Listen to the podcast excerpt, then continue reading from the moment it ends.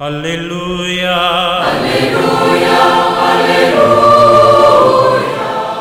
Hola, ¿qué tal queridos amigos? Aquí estamos en esta ya acostumbrada reflexión de los días domingos. Hoy nos corresponde reflexionar Lucas capítulo 10, los versículos 38 al 42. Este es el domingo 16 del tiempo ordinario. Continuamos con la lectura del capítulo décimo de Lucas.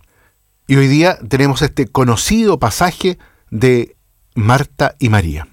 ¿Quiénes son estas dos mujeres? Marta y María, hermanas de Lázaro, son parientes y fieles discípulas del Señor, que vivían en Betania.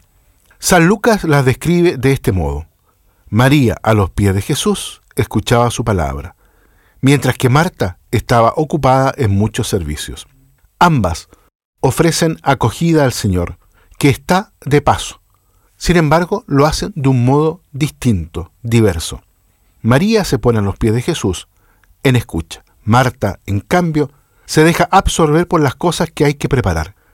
Y está tan ocupada que se dirige a Jesús diciendo, Señor, ¿no te importa que mi hermana me haya dejado sola para servir? Dile que me eche una mano. Y Jesús le responde, con cierta dulzura y al mismo tiempo con claridad, Marta, Marta, ¿andas inquieta y preocupada con muchas cosas. Solo una es necesaria. ¿Qué quiere decir Jesús? ¿Cuál es esa cosa sola que necesitamos? ¿Qué es lo necesario?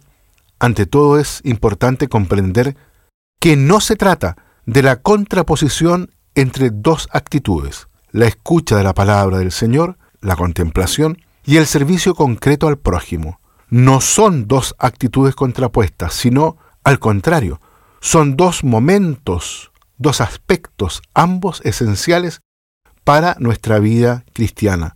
Aspectos que nunca se han de separar, sino vivir en profunda unidad y armonía.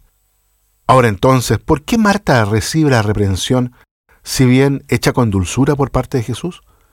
Porque consideró esencial solo lo que estaba haciendo, es decir, estaba demasiado absorbida y preocupada por las cosas que había que hacer. En un cristiano, las obras de servicio y de caridad nunca están separadas de la fuente principal de cada acción, es decir, la escucha de la palabra del Señor. El estar, como María, a los pies de Jesús, con la actitud del discípulo. Y por esto es que se reprende a Marta. Que también en nuestra vida cristiana oración y acción estén siempre profundamente unidas. Esa debería ser nuestra intención permanente. Por otra parte, una oración que no conduce a la acción concreta hacia el hermano pobre, enfermo, necesitado de ayuda, el hermano en dificultad, es una oración estéril e incompleta. Del mismo modo, cuando en el servicio eclesial se está atento solo al hacer, se da más peso a las cosas, a las funciones, a las estructuras, y se olvida la centralidad de Cristo no se reserva tiempo para el diálogo con Él en la oración. Se corre ahí entonces el riesgo de servirse a sí mismo y no a Dios, presente en cada hermano necesitado. En este contexto, creo que es bueno recordar esa famosa afirmación de San Benito de Nurcia, que hace una muy buena síntesis de este estilo de vida. Ora y trabaja. Reza y trabaja.